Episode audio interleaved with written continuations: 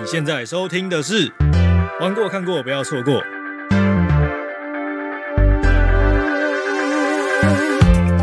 欢迎来到新一集的玩过看过，不要错过。我是安珍，我是屁马。这一集我们要讲的是不小心又放了一个月的星之卡比，什么探索冒险、探索发现，游戏叫什么我忘记了，怎么办？我也忘了。探索发现，探索发现，对，好像玩玩很久了。对，其实才过一个月而已。这个内容有一部分是用我的 YouTube 的文案，然后再加上我们会讲一些关于卡比的开发过程。那看时间再决定要不要讲科比这个名字，其实是一个帮任天堂打赢一场很重要的官司的律师。会想讲这个呢，是因为其实我平常有听前面的听众就应该知道，我是一个。超爱玩很哈扣游戏的我，就例如魂系列之类的。那为什么探索发是探索发现吗？探索发现。对。那为什么我可以呃，算是一口几乎是一口气把它整个玩到全破？就我自己蛮好奇的啊，因为照理说这种没有什么痛苦、没有什么灾难的游戏，我应该会觉得有点无聊。好像花两三天就玩完了。对，游戏时间不算长，但是某种程度也代表了，就是我觉得。一直玩下去都持续有乐趣，所以就一口气把它玩完了。那除了正常的正规流程之外，我们还会再讲一下，因为我们大概百分之八十左右都是两人同时玩的嘛，因为它可以二加入二 P。对，说到这个加入二 P，如果你缺手把的话，可以到苹果仓库上去购买一个，我自己有在。真正有在使用的 ZCT 的飓风 NS 无线手把，它的握感很像 Xbox 跟 Switch Pro 的手把。然后呢，是台湾品牌研发设计，而且它不只可以用在 Switch，它用在 iOS、Android、macOS、Windows、Apple TV 都可以。除了基本的功能以外，它还有可以自定聚集记录，就是譬如说你可以记录上上下下、左左右右 A B C，不是 A B C 啊，只有 A B。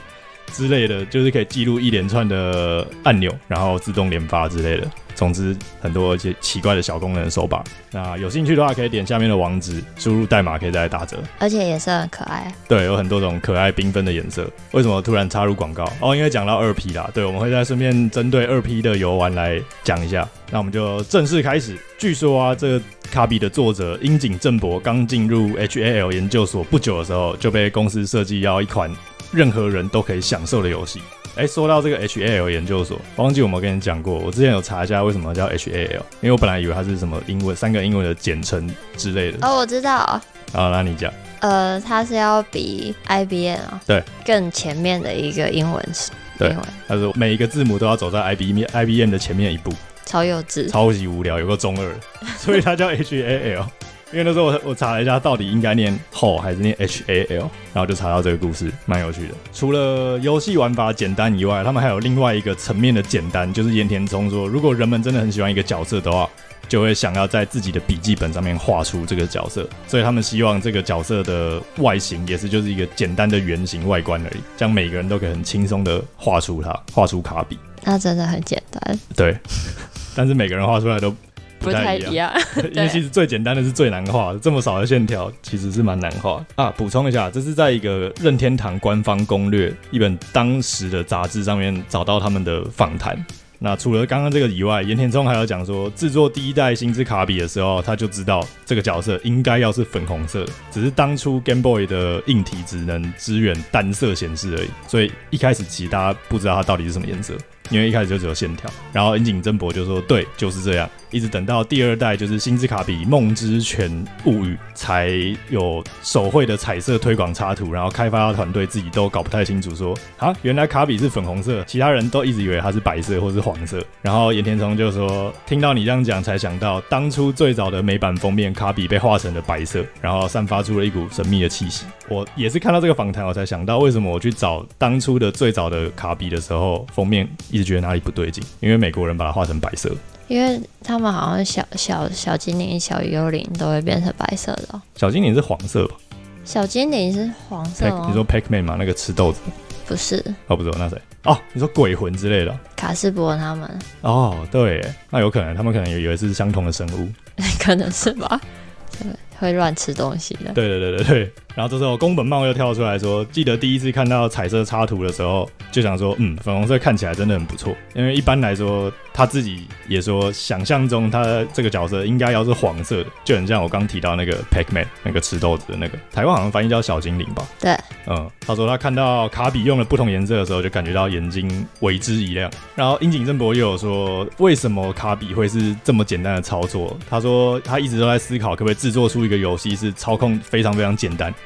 只需要使用敌人就可以进行攻击的，譬如说把敌人当成足球顶在头上，或者用脚踢之类的。当时他们想出了一大堆点子，最后留下来的点子是飞行。那卡比应该怎么飞呢？就想到说他应该鼓成一个气球。那要怎么鼓成一个气球？就要靠吸入空气。那如果他吸入空气的同时又可以把敌人也吸进去的话，感觉就更有趣了。所以呢，卡比就被设计成一个即使是年纪很小的小朋友也可以轻松游玩的游戏。可是最初在 Game Boy 发售之后，很多人就觉得。流程实在太短了，一下就玩完。据说你全部玩完，就是快速的 speed run 跑过去的话，大概二十分钟就可以玩完第一代卡比。那他们就在想，要开发第二个作品的时候，应该要如何保留这么简单，但是同时又可以让水准比较高、技术比较好的玩家，可也一样可以得到乐趣。他就想到说，那可以复制敌人的能力，就像刚刚提到那个吸空气变成气球的例子，你可以一路用飞的，就一路飞到关卡的最后面。但是如果中间你吸入了阳伞的能力，你就可以用全新的方法来享受这个游戏。也就是说，同一个关卡，每个玩家用了不同的敌人，就可以有不同的体验。然后你也可以挑战第一轮的时候用 AA 能力，第二轮的时候用 B 能力，所以就让这个游戏变得更丰富。还有我们玩那个探索冒险的时候，不是有一些什么打工的、钓鱼的那种小游戏吗？对，其实最早最早的卡比也有这种小游戏。这个是在他们脑力激荡的同时想到的东西，然后最后就把它做成小游戏，放到卡比的正式游戏里面。像是他们就有第一个想到的是。短时间之内按最多次按键的人获胜，或者是说是否要按下按钮就会获胜，也就是那个很像 One Two Switch 那个嗯 Fire。就是把快速的拔枪，那最后声音的对对对对对对对对对，就是一些考验玩家反应的小游戏啊，然后最后都塞进了游戏。而且我看到一段，我自己比较意外的是，樱井正博有说他在那个时候其实根本就没有考虑要如何制作下一个星之卡比，因为他不觉得卡比会像马里奥一样成为这么经典的角色，所以他们其实当初也不能说不看好，但是没有预料到他会红这么久，卖了。你看，已经过了三十年，对，好久啊。对，那最后还有一个是工程师，他有开发过那个 VS 越野机车，就是你小时候已经玩过红色红白机上面有那个机车往右边走，然后会经过小小的三角形山坡，嘣，然后就跌倒。有一个戴全罩的。对对对对对对，有同样这个开发这个游戏的工程师就是说，他希望《星之卡比梦之全物语》可以有比较长的生命周期，让玩家愿意一玩再玩。他们加入了很多新元素，让玩家尝试，就算是通关之后也可以继续享受。所以其实这跟我觉得三十年来好像卡比是说有改变，但其实核心本质是没什么变。嗯，像我其实觉得玩完之后真的会好像可以再玩一轮。对，它里面东西也蛮多的，对，很丰富，而且吸的东西不一样，就会。体验就不一样，对对对对对对对对对对。那回到主题，为什么我会这么喜欢、这么推荐这个明明就很简单的游戏呢？其实我觉得最核心的答案就是官方已经命名在标题了，就是探索跟发现。前面提到最核心的理念就是任何人都可以享受这个游戏啊，它有一个比较好懂的说法，应该就可以说它是很简单。很好上手，这个简单不是说那种一刀九九九登录就是用屠龙宝刀那种无脑的简单，而是说是没有压力。对，就是它提供了一个很安全的环境，让你可以慢慢的尝试，然后慢慢学习如何游玩。有一段话，我在一本书叫做《游戏设计的有趣理论》里面看到，这本书我超级推荐。如果你对游戏想要稍微深挖一点点游戏设计相关的理论，它就是这么白话，它就是一些理论。但是他写的非常非常好懂啊！那这本书封面很丑，但是千万不要因为它长得很丑就觉得它不是一本好书，它超级好，就是在包含赞成的作者都有大力推荐说，这是一本有点像圣经一样等级的游戏设计的指南。那里面有提，作者有提到这个，我在艾尔登法环的影片里面有引用啊，他说有趣与在特定状态下的学习有关。这种状态的最终结果不会给你任何的实质压力，所以其实卡比就是提供了一个我觉得真的是一点压力都没有的游戏。像是一开始进入游戏啊，它就会跳出两个模式，一个是狂野模式，一个是春风模式可以选择。它就是摆明了，就算你真的超级无敌不擅长任何动作游戏的话也没关系，你可以选春风模式，轻轻松松玩过去。那当然我是选狂野啊，可是其实。根本也没狂野到哪里去。我看别人说狂野跟春风其实差别就只有那个协调长度不一样。如果你选春风的话，血条会更长，意思就是说它容错率更高。就你犯更多错的话，你的血很长，可以再多活几下，被打的时候可以多挨揍几下这样。除此之外，还有一个我觉得跟以前的作品有一个最大最大不同的点，就是如果以前的卡比像马里欧那样掉到细缝。这要叫细缝啊？这怎么讲？就是你要该跳起来的地方没有跳起来，就掉下去摔死，掉到悬崖下面。那个那个应该叫什么？对我 掉入，掉到不知道黑洞洞里，看不到。反正就掉下去会死的地方啊。超出画面了。对，掉到画面外的话，以前就是直接少一条命，然后你就回到关卡的最前面。这次呢，改成了只会减少一点点生命值，扣一点点血，让你回到的地方也不是最初，而是回到附近的存档点，或是有些就是直接在旁边原地复活。而且就算死了很多很多次，死到真的是一滴血都没了，你只要花一百块就可以继续关卡。而且啊，这个赚钱这件事情，除了像马里欧中间会拿到金币这个钱以外，我们有玩一个小游戏是打工，然后它好像是初级打工，好像是会有一人要做一个东西，对不对？餐厅打工？对对对对对对，就也是考验反应的。对，好像是他们点什么餐，然后我们一人要负责做一个东西。对，嗯，然后比较难的就是我们可能两个人，可是要做五种餐。对，总之就是考验反应反应的东西啊。然后本身也还算好玩，画面也很可爱，就可以拿来赚钱。就算你真的死到头了，你也可以打打工就赚到钱。而且我到后面呢、啊，有一个我忘记是在哪里有卡比较久，有个地方卡比较久，然后你死到一个程度的时候，回到城镇，NPC 就会拿钱给你，会有个地方他们会拿出一个宝箱，你有印象吗？忘有点忘。了，比较后面的时候才遇到，就你回城镇，他们就会说，啊，他会说给你一个礼物，然后放在家里嘛，对，放在家门口，嗯，家门口，对，然后你去里面就是钱，哦，就你如果一直死到钱一直被扣，一直被扣，他最后就会还你一点钱，怕 怕你自尊心受损，对。而且啊，还有一个这一次加入的新系统叫做塞满嘴系统，就是它比较像一个比较像一小段，然后很流畅的操作过去，像是什么吃到车子，你就可以快速的变成有点像赛车游戏，但是是偏简单。那还有吃到一个可以起飞，吃到拱门就会被风吹起来，也可以起飞。那这一小段东西呢，因为有点像是。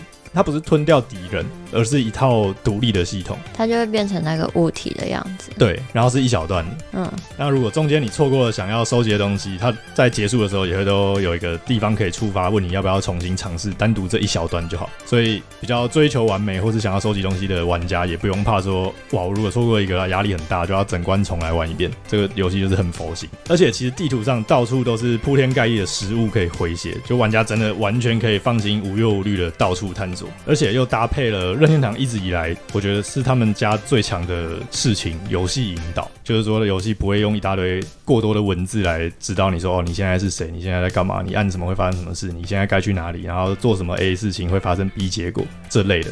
像超级玛丽他们就很爱用金币的方向来吸引玩家该往哪里走。那在卡比里面，当然同样也有金币，可是我觉得印象最深的是我们玩到那个游乐场关的时候，走一走，然后发现有小鸭跟着。哦，对。然后我想说，嗯，这是什么东西？那这个同时角落呢，就发出一个小小的通知，说这算是一个小任务、小成就，而且很可爱，就是它会跳出说什么帮助迷路的鸭子找到鸭妈妈。对，突然好想吃姜母鸭，不知道为什么。什么姜母鸭？总之，它会跳出这个小任务，然后关卡里面会遇到很多不止啊，可有可能是收集的，有可能是一些小彩蛋之类的。就如果你错过这种小东西的话也没关系，因为真的就算万一你没有遇到小鸭，然后什么屁也没收集到的话，最后呢会有提示，它会从一堆问号问号变成明确的告诉你，譬如说在关卡中间帮助五只小鸭找到母亲之类的，就它不会告诉你完整的列出来说这关有什么，你一次过关之后，它只会从一个问号变成一个明确的提示，所以有点变相鼓励说让玩家也自己去探索。我在这一关还能找到什么乐趣？有点像是把探索又变成了一个奖励塞给玩家。就你玩过去什么都没发现，没关系，我告诉你还有什么有趣的东西。那如果你还是错过了，没关系，这一次我还会再告诉你多一个有趣的事情。我觉得是拿捏算非常刚好，而不是那种很条列就直接明确告诉你说你在这关可以做什么做什么做什么，你应该去找干嘛干嘛干嘛之类的。所以就很鼓励玩家去探索、去发现，然后又不干涉你到底是不是一定要压力很大，把每一个角落都逛过，不然你就会。错过好像损失很大的事情。那如果你真的完全不想管这些支线的话，也没差，这个游戏还是可以进行下去。那些都只是额外的奖励而已。所以就是很鼓励玩家探索啦。像刚刚讲到这种啊，就让我想到很像糖果屋，它是一次塞一点点、一点点面包屑给你，然后不是跟你说糖果屋就在前面右转就到了，它是一点塞一塞一点塞一点塞一点。糖果屋是故事吗？对啊，它不是要跟着面包屑吗？但是它丢了啊。谁丢了？他自己。他不是怕迷路吗？对啊，现在很多玩游戏就是很怕玩家迷路啊，他超怕你不知道要去哪里，所以就直接画一条线告诉你说，哎、欸，你现在沿着这个线走。哦，哎、欸，但我怎么记得是他丢，他丢。你说他自己丢？对啊。嗯，我有点忘了。算了，没事。对，这是一个比喻。记得把我剪掉。不用了。为什么？好像我玩那个刺客教条，一开始我就玩不下去，因为太多。他就直接画一条线，然后说你现在跟着这个线。还有玩那个辟邪狂杀二，我超堵拦，因为他画出一条线，说你现在要去某个地方找某个人。这样好无聊。对啊，而且我就是知道前面直走要右转，嗯，那我为什么不能直接走右上往右上角走？我往右上角走，他就说我任务失败，因为我偏离了主要的道路。那这样好无聊。对啊，所以那游戏玩不下去。然后我还是把它盯完了，因为每个人都说哦后面很神，后面很神。但我真的觉得超无聊，这个游戏。过程很无聊。超无聊，就很像他给你一个电影脚本，然后完全要照要你照着演。我说那你演给我看就好，我为什么要自己玩？对啊，这样好无聊。没错，所以卡比就不是一个这样的游戏。但是呢，你也不用担心说真的这个游戏会简单过头，简单到很无聊。因为像我自认已经是玩游戏都是舔图在玩的人，也都还是会错过蛮多东西的。哎、欸，说到这个件事情，我我都一直自认我是舔图在玩游戏的人，但是我玩那个旷野之息的时候，我已经玩了一百三四十个小时，我觉得我已经玩到很透，应该玩很透彻。嗯。然后游戏第一轮全破的时候，它会告诉地图角落会显示说你真正的进度，就是你找到东西之类的是百分之多少。然后玩了一百三四十个小时，那个湿度是出现的时候，它很吐血。多少？才十五趴而已。十五趴？对啊。可是我那时候玩的时候跟你完全不一样。对，我大概推坑了至少五个人以上，嗯，玩旷野之息，嗯，真的五个人，欸、没有，我应该看过十个人以上玩，就我很喜欢把这个游戏丢给别人，然后看他怎么玩，嗯，那十个人走路都是完全不一样。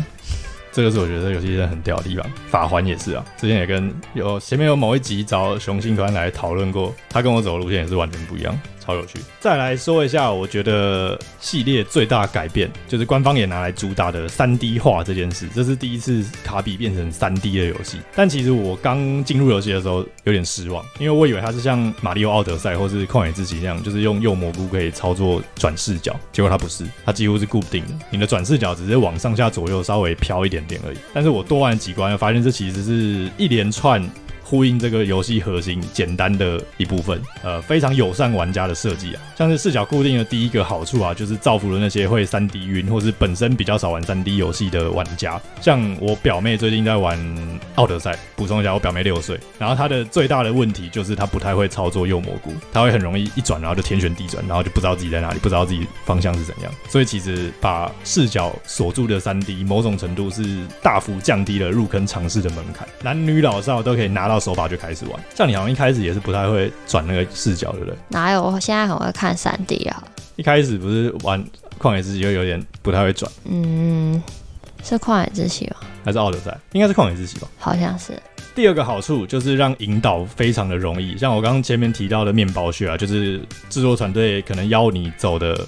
路线或是方向，如果固定视角的话，就比较好让玩家去发现。譬如说，很多的隐藏宝箱是藏在一连串金币的最后面，所以说在某种程度就是保证你会看到这些金币，然后也保证你会想去吃这些金币，你就会顺着金币的方向来找到接下来该往哪里走。那这个过程如果多重复了几次呢，就会养成了玩家习惯这个制作团队有可能藏东西在某些地方，慢慢就会找到模式 pattern。所以，原本比较不熟游戏的玩家，也有可能就因为这样玩习惯了，然后知道了思考的模式，知道找东西的方向，就找到一些隐藏的宝箱，得到了奖励。那得到奖励呢，你可能就会对游戏的每个角落都更加的好奇。那除此之外，也会提供正回馈，让你觉得哦，我好像完成了什么很了不起的事情，我好像找到了某个别人可能没有发现的东西。而且又搭配线性的流程，我觉得这也是一个很猛的设计。比如说某一关要拯救五只那个村民，他叫什么瓦豆鲁迪。但是如果你玩过去，譬如说你发现漏掉第二只，那你只要在第一只跟第三只之间搜寻就好，你不用为了找一只，然后就整个铺天盖地填图，要全部每个角落都找过才找得到。而它有就是你找到那一只的时候，它是第几只人？对，最后会写。对对，破关的时候会有。哎，没有，是救到一只的时候，它就会写。对对对对对对对，过程就会有，譬如说画五格五个洞，然后第一个洞跟第三个洞都被填满，你就知道哦，我缺了第二个。所以你在找到第三个的时候，你再往回走一点，就可以找到第二只。对对，就让玩家不会。很像无头无头苍蝇一样，就整个地图跑翻天才找得到。还有，譬如说这个游戏里面对于有没有命中、有没有打中敌人这件事的判定非常的宽松。像很多那种，如果你仔细看，都会发现你的，譬如说喷火了，喷过去根本就不应该喷到敌人的角度，可是敌人会受伤。就是你乍看是喷得到，可是你仔细想会发现不对啊，这个角度如果是 3D 的游戏的话，你根本打不到敌人。可是，在卡比里面，它还是会碰到敌人，就有点像借位的吻戏一样，你只要看起来很像，它就会算你成功。这个也在不知不觉中降低了很多操作的门槛。再例如，游戏里面有很多宝藏之路的小关卡，就大部分都是三分钟之内要完成的一小段关卡。那完成之后呢，会出现另外一个栏位，叫做目标时间。譬如说，三分规定三分钟嘛，我们两分钟才玩完。那另外一个栏位就会出现，要求你在一分钟之内玩完。但是这个目标时间就是比较困难的操作，就是你几乎不能犯什么错误，容错率很低。但是如果你用这个比较严格的方式过关的话啊，你会得到的东西也就只是一个打勾，证明说你达成了目标时间，还有一点金币。而且其实金币在这游戏里，我们刚刚讲过嘛，就是它只要打打工或是钓钓鱼，干嘛做一些很轻松的事情就可以得到，所以这不算一个大奖励。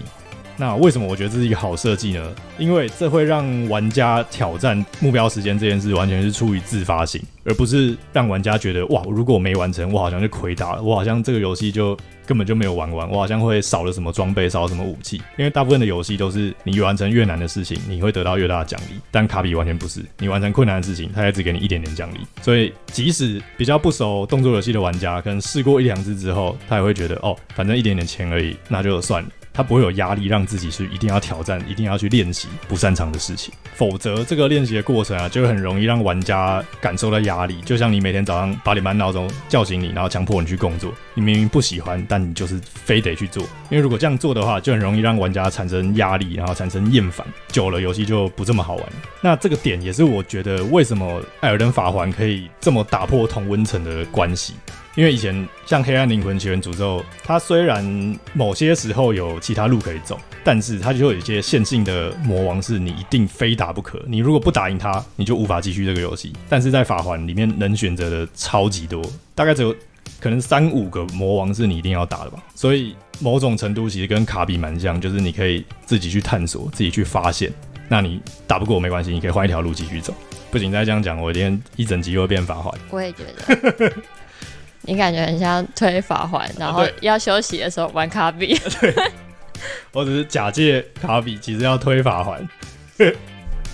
啊，这个我另外讲过一个影片连接，我会放在下面。这个话题有兴趣的话，可以自己点去看一下。那回到卡比这种完全没有压力的游玩方式啊，又再次贯彻前面提到的制作游戏的初衷，就是任何人都可以轻松享受的游戏。即使加入了这种新机制、新能力、新的 3D 体验，但是卡比就依然是那个三十年不变的老味道。卡比依旧是那个每个人都吃得下去的卡比，最简单、最单纯。最可以专注在探索还有发现。那我的游戏影片里面啊，都会提一下说，我觉得谁适合买这个游戏。起初最早的时候，我玩探索发现给我感觉，其实我觉得很像《马里奥奥德赛》的低配版。可是它不是说画面很丑或是音乐很烂，而是游玩过程我随时都有探索跟发现的感觉。听起来像废话。但就是这种找到东西然后发现的某种程度，跟奥德赛那个收集月亮给我的感觉很像，就是有一些别人可能不一定想到的，会让我觉得啊，我好像很聪明，我居然在这里找到了一个月亮的感觉，而且饱和度很高，然后非常鲜艳，画面又很丰富，也是很我的菜，而且音乐真的是哦，他这次有那个电音哦，对 对对，啊，音乐还蛮多，电音模式。对。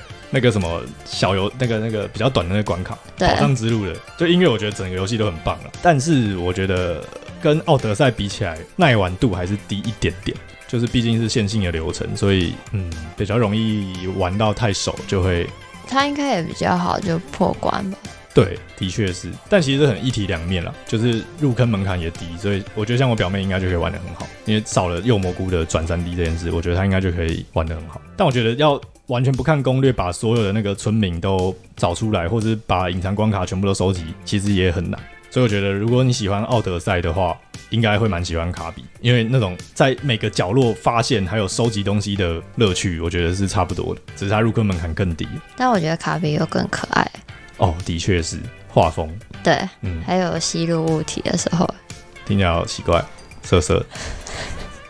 好，最后不是最后，不是还有二 P 还没有说、欸。对，我就是要讲不过。好，不过二 P 这件事跟奥德赛那个时候官方有主打二 P 游玩一样，探索发现的二 P 其实存在感跟奥德赛那个帽子差不多，非常的低，就是马里奥是主角，然后帽子就是一个废物在旁边，呃，也不是废物，就是他主控权非常的低啊。对啊，就是我。呃，请二 P 发表一下我。我就是那个废物，完全没有在尊重我。对。为什么会说没尊重呢？因为譬如说卡比，我要往左边的时候，然后二 P 还在往右边走，他就被我吸过来，他完全没有在乎二 P 要去哪里或者他在干嘛，反正卡比要往哪里走，他就被吸过来。卡比要做什么事情，二 P 就一定会被弄过来，而且有时候。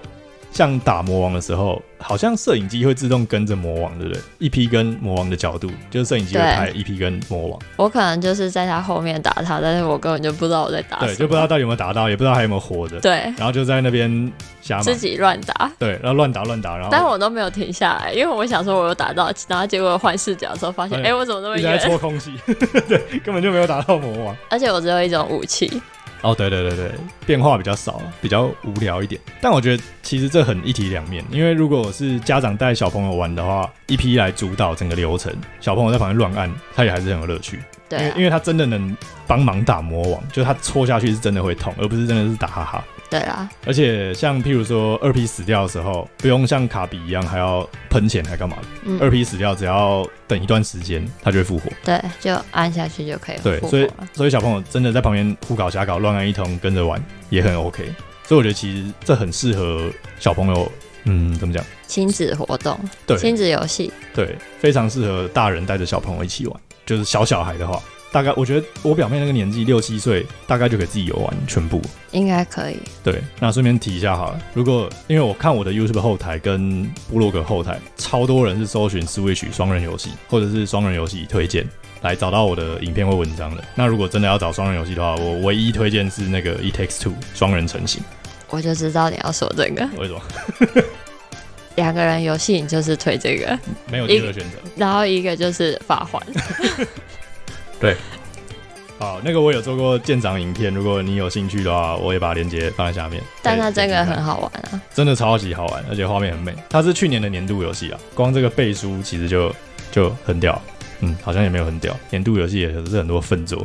总之，卡比是一个我觉得非常适合挑选来让小朋友游玩的作品。如果是小小孩的话，大人带着玩就 OK。那如果是六七岁以上，我觉得让他们自己玩，让他们自己去探索跟发现，某种程度就可以培养他们的。我觉得不只是解决问题的能力，因为任天堂的品质都非常好，不管是画面还是音乐，我觉得都对美感是很有帮助。像我每次看我阿姨给我表妹玩的一些奇怪的粪 game，我就会把 Switch 给她说：“你玩这个，不要玩那个。”我看他看的电视，我也觉得给他 Switch 好了，不要给他看八点档。对，没错。而且讲真的，Switch 这种游戏主机，单纯拿来玩游戏的主机，有一个好处就是对小孩的注意力有帮助很多。因为手机真的干扰太多，像你在做 A 事情的时候，旁边就一直跳出，嗯，听起来怪怪。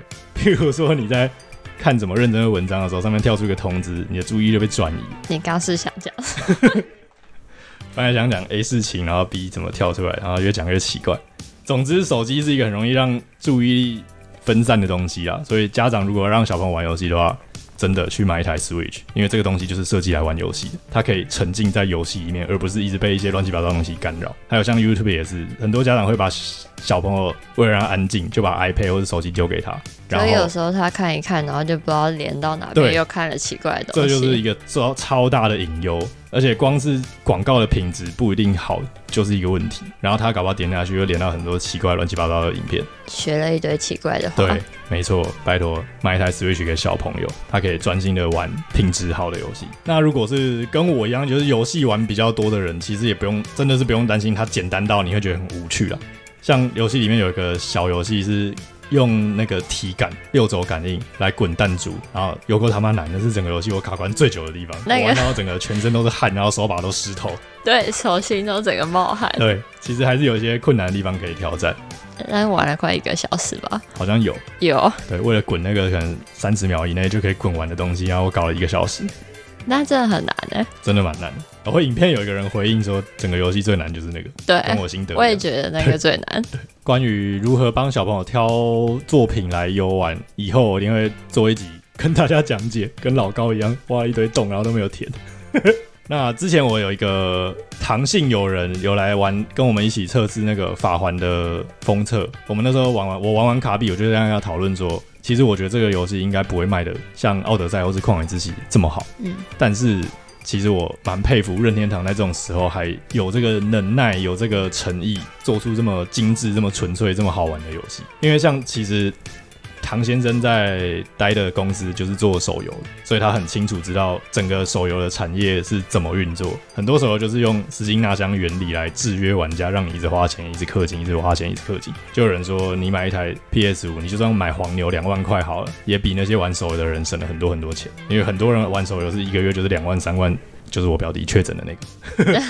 他之前玩七龙珠花了三万多，超爆肝扯，好扯哦，超扯。但我有听过那个什么灌篮高手也一堆氪金的，对啊，所以其实我非常佩服任天堂，知道他们绝对知道怎么样让人叼住，让人离不开游戏，然后又可以大量的喷钱。但是他们选择做出卡比这种这么精致，然后人人都可以轻松上手游戏，其实我是蛮玩玩卡比的时候，我是蛮感动，快要哭了这样。对啊。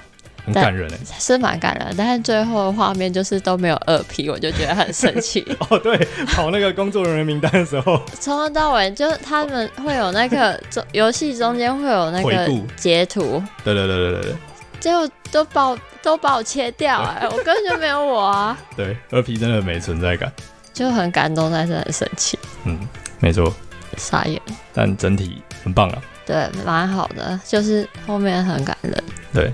而且他好像这次感觉比较有在讲故事，他其实扭蛋里面都会讲什么以前的世界怎样怎样什么，还有一点世界观在描述。它里面扭蛋大概有一百多个吧？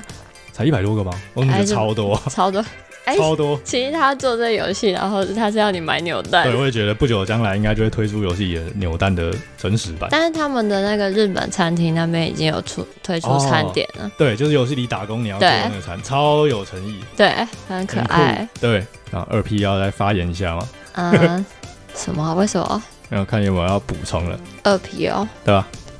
就偶尔要跟一 P 换哦。哦，对 对对对，不然在旁边。对，可是其实我觉得，如果真的是小小孩的话，小小孩应该就没有差。对，而且小小孩要吸敌人、跟吞下去、跟操作习惯不同的能力，其实好像有点难。但其实我觉得二 P 也是还不错啊，因为我大概有八十。八十趴都有很认真的在玩，就也有参与吧，蛮有参与感的。我觉得打魔王比较真的没有，因为打魔王真的一团乱。我还是很认真打、欸，因为我就一直戳，一直戳。对，二 P 好像只有等于算只有一个攻击吧，嗯、一种攻击模式啊。对，可能会有跳搓还是什么，对不对？哦，对，它有一点点变化，可是就是那把武器用就是飞起来或者是射箭这样。对对对对对对就是有变化，但是就一把武器用到底。对，呃。所以真的是很适合小小孩啊。对，如果让二 P 二，应该说让小朋友跟着玩的话，有人带，家长带的话，因为这样大大人就不会觉得麻烦。对，而且不会被干扰，不会说我要教你什么。对，就是你你走，他就会习惯，所以他以为哎、欸，我有跟着走。哦，对，对，对对对对，他就算乱走一通，还是会找我对的地方。对，然后大人也不会觉得很困扰，就是说你怎么都没有跟上，呃、要怎么走？因为有些游戏是一二 P，如果拉很开的时候，镜头就会变很远，画面就会变很小。对，就他为了让两个人都在画面里面，对，卡比就没有这个问题。对，只有跟着一 P 走，一 P 在干嘛就一直拍他，然后二 P 走不见没关系，就就飞回来。对，我有时候。觉得很难过去，我就停在那边等吸过去。对，就等卡比飘过去，然后就直接吸过来。对，蛮好玩的。可以再讲一下卡比这个名字。命名的。对，一个叫科比的律师，我研究一下那段跟环球影城打官司的历史，还蛮有趣的。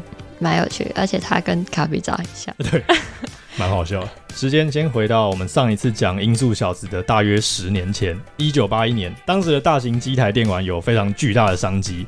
然后任天堂呢刚发售宫本茂的新血结晶，也就是大金刚，在美国大受好评。这个时候，在美国当时有一家做掌上型游戏机的公司叫做 Tiger，注意到了大金刚，知道这是一个非常好的游戏，于是启发了他们做出金刚的掌上游戏机。说是启发，其实就有点像是他们抄大金刚的玩法。但是呢，他们那个时候相信环球影城、环球影应该讲环球影业，就是环球影城的那个环球。他们相信环球手上握有金刚的这个商标，所以呢，他们就去取得授权，做出了金刚的掌上游戏机。但是这个时候，环球其实不知道任天堂的大金刚的 Donkey Kong 的存在。于是隔了一年，他们又做了一次例行性的检查商标，就是说检查市面上有没有侵权自己的调查。这次他们发现了 Donkey Kong 任天堂大金刚。这个时候，任天堂跟 Coleco 就是在美国一家做玩具还有电子游戏的厂商正在合作，想要推出 Donkey Kong 的掌上版。这个时候，环球也想要进军游戏产业，于是他们就想说，这是一个很好的机会，可以用版权的问题来对抗 Coleco。于是。环球的 CEO 就邀请了当时 Colico 的总裁去加州开会，他们以为是要讨论说两家公司有可能合作。没想到呢，他是搬出大金刚，然后跟他说：“如果你不支付给我们一些关于大金刚的版税，我们就会告你。”因为他们要卖的主机就是要绑着任天堂的 Donkey Kong 一起出货的同捆机，所以如果他们不同意环球的条件的话，他们就主机根本没办法卖。但他们谈判的结果是，环球影业同意不告 Coleco，条件就是他们要支付每一个卡带的版税，都要分环球来赚钱。然后承诺以后会跟环球影业合资，也就是说，环球当时的野心是把 Colico 吃掉，然后让他们可以顺利的进军游戏业。这个时候，其实任天堂是完全不知情，根本就不知道他们已经达成这个协议的。所以呢，环球接下来要对付的就是任天堂。当时的任天堂其实还不像我们现在知道的任天堂有这么强大的法律团队。现在大家之前就有人开玩笑说，如果你要拍色情影片，然后你怕被放到网络上流传的话，你只要在里面放任天堂跟迪士尼的人偶，就一定不会被上传，因为他们一定会把你告到网络上找不到你这个影片。就大家会戏称迪士尼跟任天堂的律师是世界最强的律师。但在当时还不是这样，当时他们只是一个嗯，在电玩产业还不错的小公司，相对小的公司而已。于是任天堂跟环球还有 Coleco 就开始讨论这个商标“大金刚”金刚的这个商标问题。那个时候任天堂就做了很多研究，然后发现金刚的电影很多也都是没有授权使用的。譬如说，他们还可以找到很多店家、很多商品也都会用“金刚”这个词来命名，大猩猩的代名词。对。它在某种程度就是大猩猩的意思，就跟我们中文会讲大猩猩，就你不会说大猩猩是只有我家才可以讲，你不能讲，就很奇怪。所以呢，那个时候环球还跟任天堂说，我们有一系列的著作的所有权，如果你不相信的话，我们会寄给你。然后这件事情到后面不了了之，因为。就是不存在的事实，他们只是吓唬任天堂。后来在某一次会议，任天堂就发现为什么 Coleco 好像一直希望任天堂这边对环球影业屈服，就觉得不太对劲。但是任天堂当时也不是一个很会处理法律问题的公司，在最后一次跟环球影业开业的，不是开业，跟。环球影业开会的时候，环球以为说哦，任天堂终于屈服了，就是要坐下来，然后谈授权金啊之类的事情。结果任天堂完全没有鸟他，任天堂就表明说，我绝对不会支付版税。然后环球就呛他说，你们最好现在开始存钱，准备支付你们的律师费，我们会用诉讼就赚到非常多的利润。于是隔了一个月，一九八二年的六月二十九号，环球就控告任天堂说，任天堂侵犯了环球的商标。那个时候，大部分的其他任何有做金刚相关的授权都是屈服在环球这边，就觉得环球手上握有金刚的版权。除了两家其他公司以外，那个时候环球发现了著作权是一个很好的收入来源，于是就去告了所有。哎、欸，没有说告了，寄存征信函。对，其实应该是有些被告，我找到好像是有些被告。对，就是到处警告说金刚是我的，你如果卖太好，我就要。对对对，我就要跟你要钱。对，就到处警告说金刚是我的，你卖的好，我就会跟你要钱。任天堂拒绝完了。环球的提议之后呢，就聘请了瑞声国际律师事务所的律师 John Kirby 来打这场官司。当时科比就飞到日本跟山内溥来讨论这个案件。那个时候虽然任天堂就是很不喜欢面对这种法律问题，但是他们就说了一句话说：“我们必须要赢，We must win。”那在跟 Game Boy 的创造者。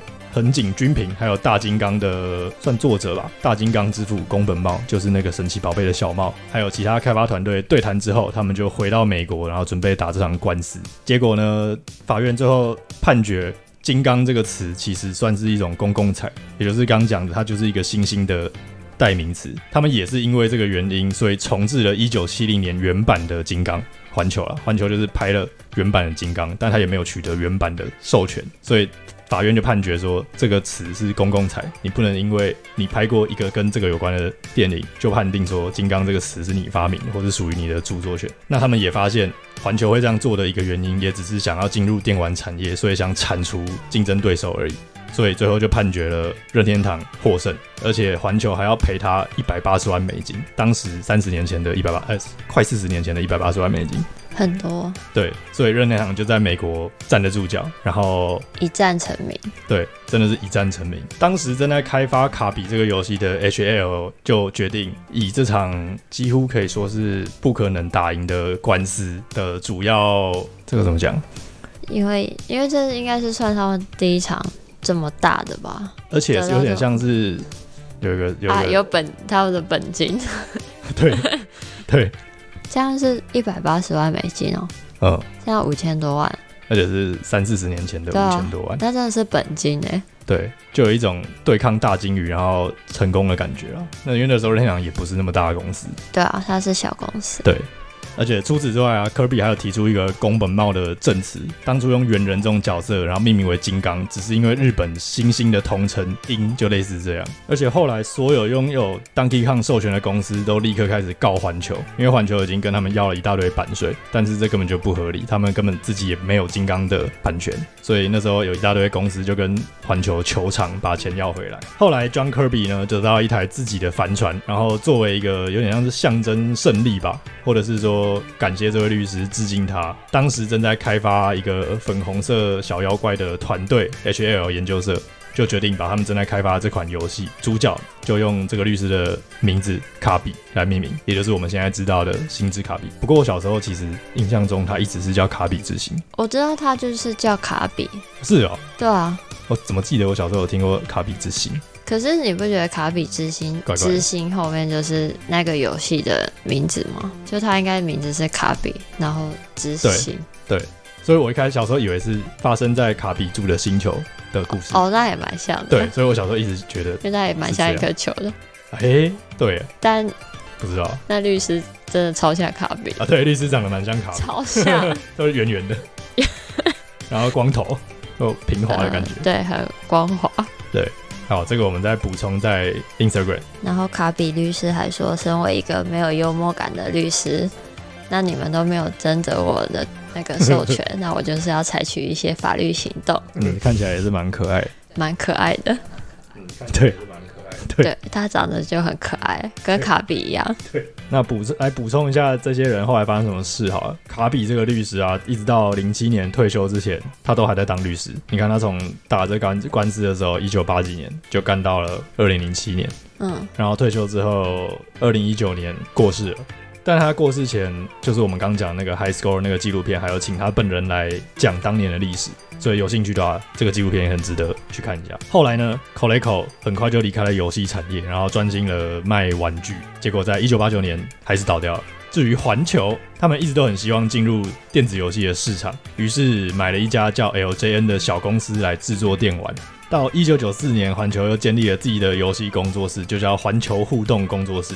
至于任天堂呢，我们上一集有讲到，就是美国版的红白机 NES 卖了六千一百万台。那到一九八九年的时候，初代的 Game Boy 上市，非常夸张，卖了一亿一千八百万台。那后面的故事我们就之后再讲。总之就是慢慢成为了我们现在知道的任天堂。Game Boy 是我我之前那个 Game Boy 吗？对吧？我也有哎。你的是一九八九的原版彩呃黑白的？呃，我应该是后来的 Color。彩色的吗？呃，应该是后来的。那应该是卡乐。我我就是方形的两层的那个是吗？Oh，Game Boy SP 吧，可以对折的。对对，那比较后面，那比卡乐还要晚一点点。我的第一台是卡乐。啊，对，顺便补充一下，卡比最早就是上在 Game Boy 平台啊，前面有讲过了，所以才看不出来它是粉红色，因为就是黑白色。对，如果你买了卡比，然后没有第二个手把可以游玩的话，记得到苹果仓库上面去购买 ZCT 的飓风无线手把来试试看。我都是用那个玩吧。对。哦，那好像跟那个没什么差别。你说跟原厂的？呃，对啊。其实我觉得对大部分人来说应该真的差不多，除非你真的用很久很习惯。而且它颜色比较可爱。哦，对，没错，而且价钱只要原厂的一半。但是原厂能做到的是，除了扫 Amiibo 以外，其他都可以。但我我自己是很少在扫 Amiibo，所以我没查。嗯，对，而且它可以用到所有平台，我觉得很棒。那好像还不错，很棒，很棒，真的是蛮多人看我的 YouTube 来买的，真的、哦。对，因为真的蛮可能蛮好，真的蛮好用的。目前评价都很好。这期好像比较短一点，但因为最近在忙搬家，所以挑个推荐一下游戏。对，但其实应该要平衡报道一下。应该要来补一下电影之类的。其实我们本来想讲那个，我们早上才刚看完《Doctor Strange》，对，最早的起一个很早。今天我们起一个大早，但是看完之后好像不太知道讲什么。对，就是有一点，就那样。对，嗯，没什么好讲，就是这样。所以、嗯、不要暴雷好了，因为今天才第一天。对，大概就是那样。就就就那样。好，之后应该就可以恢复，希望可以恢复稳定的每周更新。那就希望还在观望的玩家可以直接买下去。我觉得这游戏是 OK 的，值得买，可以值得玩一下。而且二手已经蛮多了，所以如果你还是有那么一点不确定，可以找二手来玩玩看。那这集节目就先到这边吧。我是安生，我是屁马，那我们就下期见，拜拜。